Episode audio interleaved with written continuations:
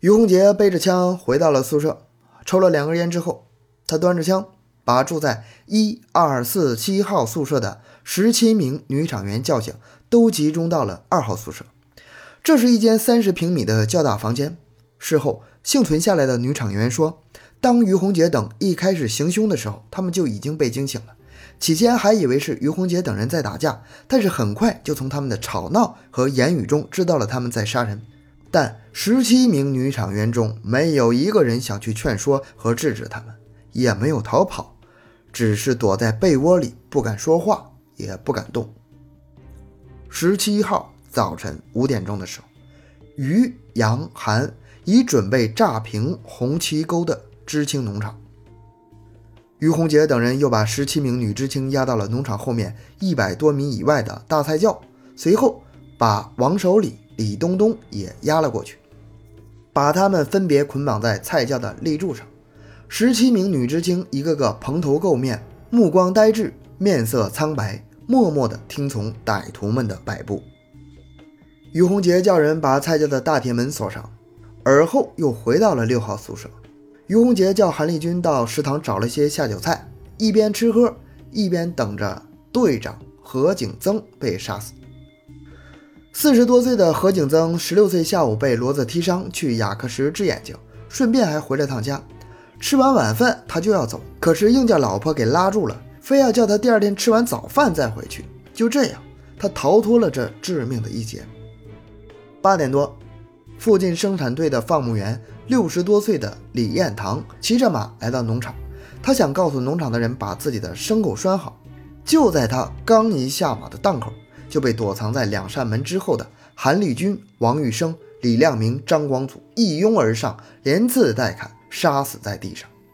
十一点钟，暖泉生产队的社员卢铁成、刘占山、于红利三个二十七八岁的小伙子开着一辆手扶拖拉机来知青农场借柴油，也被于洪杰等人当场杀死。从早上五六点钟到下午的一点多钟。在这长达六个小时的时间里，于洪杰等人谁也没再到一百多米以外的大菜窖看一眼。被关押在菜窖里的十七名女知青，以及被捆在柱子上的李东东和王守礼，有足够的时间逃跑报案。可惜的是，居然没有一个人提议，更没有一个人带头，他们都被吓坏了。下午一点多钟的时候，于洪杰、韩立军。杨万春三人又坐在一起商量着如何处理关押在大菜窖里的十七名女青年。韩立军首先说：“把有仇的和咱们不太对劲的都杀掉，剩下的就全都给放了吧。”杨万春听了以后冷笑说：“看你那点胆量，连个女人也不如，还剩什么剩？连他妈两岁的孩子都杀了，别说他们了，事情都干到这个份上了。”反正也没有我们的好果子吃，我的意见是把所有的女人全部杀掉，一个活口也不留。于红杰没有说话，只是一个劲儿的抽烟。这时候，杜晓峰和张光祖提出要下山，一个人的理由是下午要回砖厂上班，一个是一天多没有回家了。于红杰假装同意，并叫韩立军给了他俩几十块钱。杜晓峰和张光祖接过钱，正要转身离去，于洪杰就把枪端了起来。两人一看不妙，急忙躲到一边。枪响了，两个人吓坏了，不约而同跪在地上祈求饶命，表示坚决不下山，绝不单独下山，和弟兄们同生共死，共患难。在其他人的劝说之下，于洪杰饶了他们。随后，他又把枪交给了杜晓峰和张光祖，叫他们两个负责监视大路上的情况。发现问题，随时向他报告。说完，就带着其他人去了大菜窖。杜晓峰抱着枪，和张光祖惊魂未定的，像个泥胎似的坐在屋里。通过刚才的惊吓，两人这才从噩梦中醒来，知道自己闯下了大祸，犯下了不可饶恕的罪行。两个人简短的商议了一下。就把枪扔下来，骑上了李岸堂死前拴在院子里的那匹马，匆匆忙忙的落荒而逃。大菜窖里如同地狱般的一般寂静，所有的女知青都绝望的坐在地上。随着大铁门的一阵响动，于洪杰出现在大门口，他一本正经地说：“咱们都是知识青年，都是工人的孩子，我们是同病相怜的。各位大姐小妹，不瞒你们说，我们干了一件大事，但是与你们无关。我是从来不伤害女人的。现在我们开始点名，点名的留下，没有被点名的出去。咱们到宿舍。”去研究点事儿。说完，他点了三个女知青的名字，杨万春点了三个，韩丽君点了两个，没有被点名的女知青差不多都顺溜溜的跟着于洪杰等罪犯出了大菜窖，只有十八岁的杜鹃红没有出去。从于洪杰等罪犯一进菜窖，杜鹃红就紧张地注视着他们的一举一动，心里盘算着，如果发生了某些事情。自己该怎么办？因为他知道自己在女厂员中岁数比较小，长得又比较漂亮。杜鹃红发现，凡是被叫到名字的女知青都是比较会来事儿的，平日里和他们三个人的关系就比较好。他想，于洪杰等人肯定不会放过没被点名的那几个人。至于他们要干什么，他不敢往下想。他下定决心，拿定主意，一定要留在大菜窖里，绝不出去。于洪杰、韩立军、杨万春三人没有注意到留在菜窖里的女知青还没有被点名的杜鹃红。就这样，十八岁的杜鹃红凭着自己的机智和勇气，大胆的偷偷的反抗了一下，就这样避免了被奸被杀的悲惨下场。随后，于洪杰把吴秀丽、王小凤、白洁、李冬梅、刘敏华、赵丁芝以及贺金花、贺银花姐妹俩。共八个人带回了没有死人的二号宿舍。杨万春把李东东从柱子上解下来，带到八号宿舍。二十二岁的吴秀丽一进二号宿舍门，就感觉到了死亡的来临。当于洪杰把他父亲吴文发已经被他们杀死的消息告诉他之后，他扑通一声跪在了于洪杰面前，一边哭一边哀求着说：“我的父亲已经死了，让我看看吧。我是我们家中最大的孩子，几个弟弟妹妹还都小。”我母亲还病在炕上，他们都需要我来照顾。在吴秀丽的苦苦哀求之下，于洪杰把他领到食堂。吴秀丽见到躺在地上血肉模糊、面目全非的吴文发之后，就再也无法控制自己的悲痛，扑在父亲的尸体上大哭起来。几分钟之后，于洪杰把吴秀丽揪起来送回了大菜窖。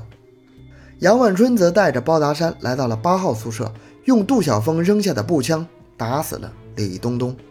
杨万春回到二号宿舍之后，见于洪杰不在，就对李亮明、王玉生、包达山说：“弟兄们，这些娘们反正也活不成了，你们想怎么干就怎么干吧，今天随便整。”杨万春说完，就把长得白白净净的白洁摁倒在床上，脱掉她的全部衣裤，连乳罩都必须除尽。要其他兄弟看着他，先把白洁搞完了，才能开始搞其他的女知青。杨万春强奸完白洁之后说：“老子搞完了，除了王小凤之外，其余的都可以上。”其他人也不甘落后，纷纷上前拉扯另外几个女知青。七名女知青此时连一点反抗和哀求也没有，只能任凭恶魔的摆布。有的在极端的恐惧之中，还主动脱下了自己的衣服。唯有李亮明很晦气，他看见赵丁芝比较漂亮，扑上去就去脱她的衣裤。赵丁芝吓得周身发抖，她本来可以说自己来月经了，她都没敢说。李亮明脱下赵丁芝的最后内裤，发现了卫生巾，扯开一看，鲜红的经血正旺。他放弃了强奸，但赵丁芝两个丰腴坚挺的乳房。还是没有逃过一劫。最后，李亮明只得将杨万春强奸了的白洁拉了过来，让他自己简单的把杨万春强奸留下的精液擦了擦，然后迫不及待的强奸了白洁。杨万春强奸了白洁以后，他见李亮明、王玉生、包达山都相继强奸完了一名女知青，于是便说：“弟兄们，现在。”该我搞王小凤了。杨万春让兄弟们看着他，让王小凤把衣服脱光，看着他对王小凤实施强奸。有两名女知青因为正在例假期间，算是躲过了一劫，可是也被脱光了衣服羞辱了一番。于洪杰把吴秀丽送到大菜窖之后，见韩立军在那里和女知青们说着什么，就也参加了进去。在王守礼的再三哀求之下，于洪杰把他从柱子上解了下来。被绑在柱子上十几个小时的王守礼，在地上趴了半天才挣扎着站了起来。在于洪杰的指使下。他一会儿去观察情况，一会儿到杨万春那里拿枪拿子弹。他这时呢，既可以脱离现场，也有报警的机会和条件，可他却没有这样做。他怕于洪杰连他也杀了。大约下午三点多钟的时候，于洪杰敬了女厂员每人一支烟、一杯酒，又带头唱了一首名叫《监狱之歌》的歌曲，放走了除庄春燕以外的九名女厂员之后。于洪杰背上枪，带着王守礼到了二号宿舍。韩立军和平时跟他比较要好的庄春燕继续待在菜窖里。杨万春见于洪杰进来，就小声地对于洪杰说：“他已经把李东东杀了。”于洪杰听了没有任何反应。当他听说女知青都被他们几个人强奸的时候，立即勃然大怒。王小凤见状，也壮着胆子向于洪杰诉说被强奸一事。于洪杰训斥杨万春说：“你们这些畜生王八蛋，居然背着我干了这种可耻的事情！你们还叫人吗？人过要留名，雁过要留声。你们破坏了我的名声，毁了我的威信，我要把你们全部杀死，一个也不留！”于洪杰一边大喊大叫，一边把枪口对着杨万春等人。杨万春见于洪杰把枪口对准了他，心里顿时害怕了起来。没想到对多年的朋友于洪杰也会翻脸。狡猾的杨万春此时表现得异常震惊，他一边咒骂自己不是人是牲口，一边悄悄地向门口移动。趁于洪杰不注意的时候，拉上了离门口最近的包达山，一块逃离了红旗沟。二号宿舍这时只剩下了于洪杰、李亮明、王玉生三个恶魔，还有那个王守礼。就在这样的情况之下，七名女厂员还不知道夺门而逃，也不进行反抗，只是一个劲儿的求饶。恳求于洪杰不要杀了他们，趁着屋子里一片乱哄哄的，王守礼逃走了。于洪杰看着王小凤那几乎裸露的丰满的身子，寻思了一会儿，说：“是那帮畜生糟蹋了你，叫你受委屈了，怪可怜的。这样吧，你先到隔壁的一号宿舍去。”王小凤一听，忙不迭地从地上爬了起来，连哭带笑地说了不少感恩的话，跌跌绊绊地走了出去。剩下的六名女知青见状，也拼命地向于洪杰祈求，祈求于洪杰放他们一条生路。可他们万万没有想到的是，这时候于洪杰突然变得暴躁起来，声嘶力竭地喊着：“我于三儿虽然吃喝赌打砸抢，什么坏事都干过，而且没少干，但我于三儿可从来没有干过强奸女人的事儿。干这种事儿的人是畜生，不是他妈人养的。”虽然你们被他们给玩了，给强奸了，但丢人的是我。你们活着，我也说不清楚。于洪杰置女知青们的哭喊、哀求声于不顾，把枪交给了李亮明，叫他杀死这六名女知青。李亮明在于洪杰的逼视之下，哆哆嗦嗦地打了几枪，把贺金花、贺银花和白洁打倒在地上。李冬梅、刘敏华、赵丁芝。连滚带爬地钻到了床底下，于洪杰从李亮明手里拿过枪，蹲在地上，把钻在墙底下的三名女知青开枪打死，而后二话不说，把枪交给了李亮明，自己去了一号宿舍。于洪杰一走，李亮明携枪和王玉生也逃离了杀人现场。尽管一号宿舍就王小凤一个人。隔壁的哀求声、哭叫声、枪声又全部传进了他的耳朵，可是他还是不跑，而是躲在床上。王小凤见于洪杰进来，惊恐的浑身哆嗦成一堆，连话都说不出来了。